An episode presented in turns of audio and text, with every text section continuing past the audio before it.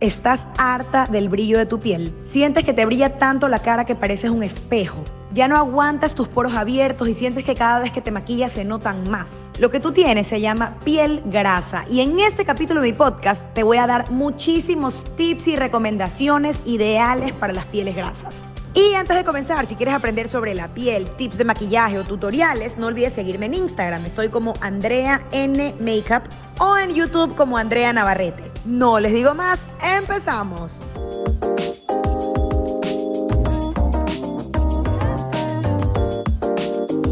Bienvenidos a un nuevo capítulo de mi podcast. Hoy conmigo aprenderás a controlar tu piel. Y es que la piel grasa causa una sensación súper incómoda en las personas que la tienen. Te brilla la cara constantemente, sientes los poros abiertos, por ahí uno que otro granito de vez en cuando en muchos casos también las personas que tienen la piel muy grasa, el maquillaje no les dura mucho tiempo. Se maquillan y luego a las pocas horas ya no tienen nada. En mi experiencia, no solo como maquilladora, sino como cosmetóloga, te puedo decir que debes empezar yendo a un spa, yendo a tu cosmetóloga de confianza y realízate un facial una vez al mes. Esto es un procedimiento cero invasivo donde te exfolian la piel, te la limpian, te realizan la extracción de la grasa y te ponen una mascarilla equilibrante, tu piel va a quedar mucho mejor y esto debes hacerlo una vez al mes. El segundo consejo es que te compres los productos adecuados para tu tipo de piel. Es decir, no te laves la cara con una leche limpiadora, sino con un gel limpiador. No te hidrates tu piel con cremas hidratantes o con emulsiones hidratantes. Tu producto tiene que ser en gel, porque los geles que funcionan como geles hidratantes, son hechos a base de agua, por ende no te deja grasosa la piel. Y busca en tu marca favorita algún producto que sea equilibrante de grasa, es decir, que te lo puedas poner en la mañana para que te deje la piel con este efecto mate que te va a quedar súper bien durante todo el día. Por otro lado, los productos de maquillaje, y aquí viene un tema súper delicado. Gracias al marketing, las marcas no te ponen en la etiqueta para piel grasa o para piel seca, porque de esa manera están haciendo que el producto pueda ser comprado por cualquier persona y no se están cerrando a un mercado específico. Yo sinceramente creo que esto es puro marketing, pero a la hora de la hora, la gente que tiene el tipo de piel grasa y se compra equivocadamente una base que es para piel seca, sufrirá las consecuencias del brillo absoluto durante todo el día. Así que te voy a dejar un excelente tip.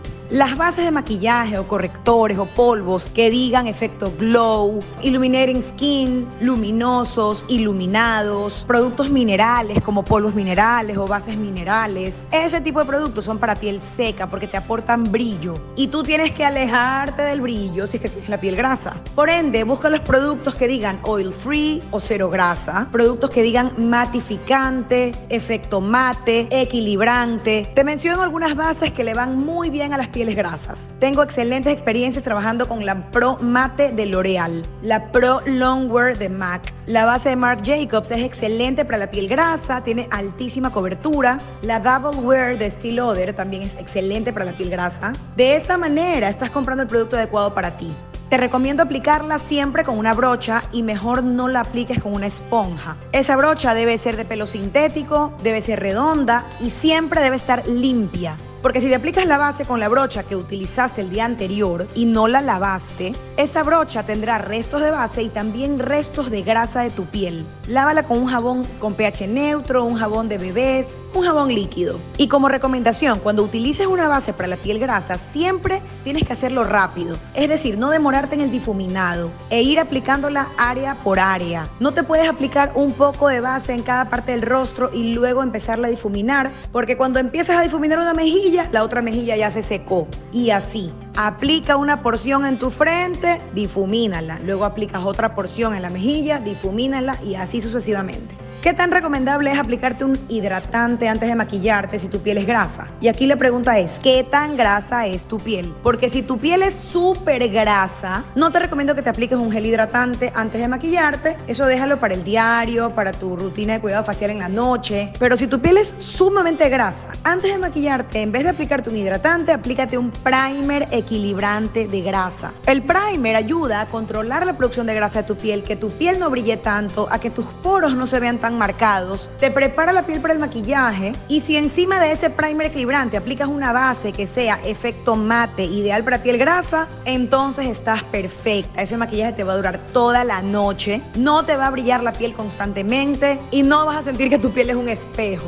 Mis primers favoritos son el Pores No More de la marca Dr. Brand, el Step One de la marca Makeup Forever y el Photo Ready que es de la marca Revlon. Algo muy clásico de las personas que tienen la piel grasa es que el pelo también se vuelve muy grasoso, por ende sus pestañas también. Si tienes la piel grasa, tu párpado también es graso, tu pestaña también es grasa, tu pelo es graso, por ende lo que debes hacer es delinearte con productos que sean waterproof o contra agua. En ese caso pudieras optar por un lápiz de esos que segundos después de aplicarlo ya no se mueve con nada pudiera ser el lápiz 24-7 de Urban Decay, el Pro Longwear de MAC, el lápiz delineador de Kat Von D, Stay All Night de la marca Maybelline y un rímel contra agua. De esa manera, ni el delineador ni el rímel se va a correr, no vas a parecer un mapache el resto del día. Las personas de piel grasa tienen que tener como una obligación el retocar su maquillaje todos los días a las 12 del día. Si tú trabajas en una oficina, en un banco, en un lugar donde tienes que atender a las personas, esto tiene que ser una obligación para ti. Tienes que ir al baño todos los días y 12 del día, una de la tarde o probablemente justamente después del almuerzo.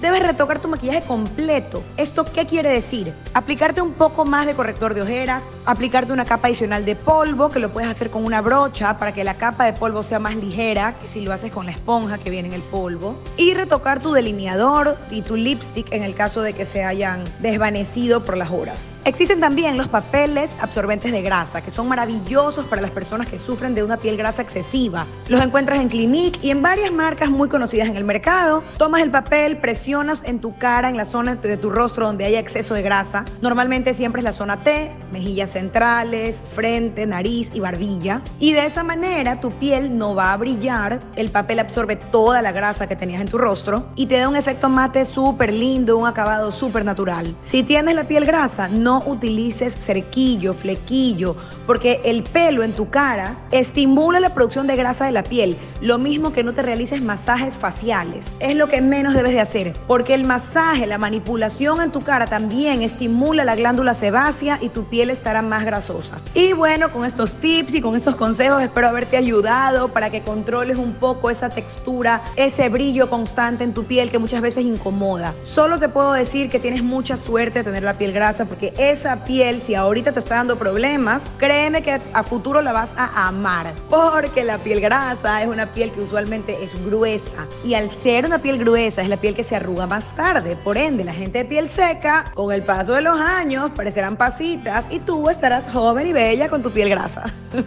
En el siguiente podcast les hablaré sobre ojos encapotados, aquellos ojos que son muy difíciles de maquillar porque tienen un exceso de piel que te impide ver tu párpado móvil. Es un tema muy pedido que creo que les va a encantar. Esto fue Conversando de Maquillaje con Andrea Navarrete. Nos vemos en una próxima ocasión.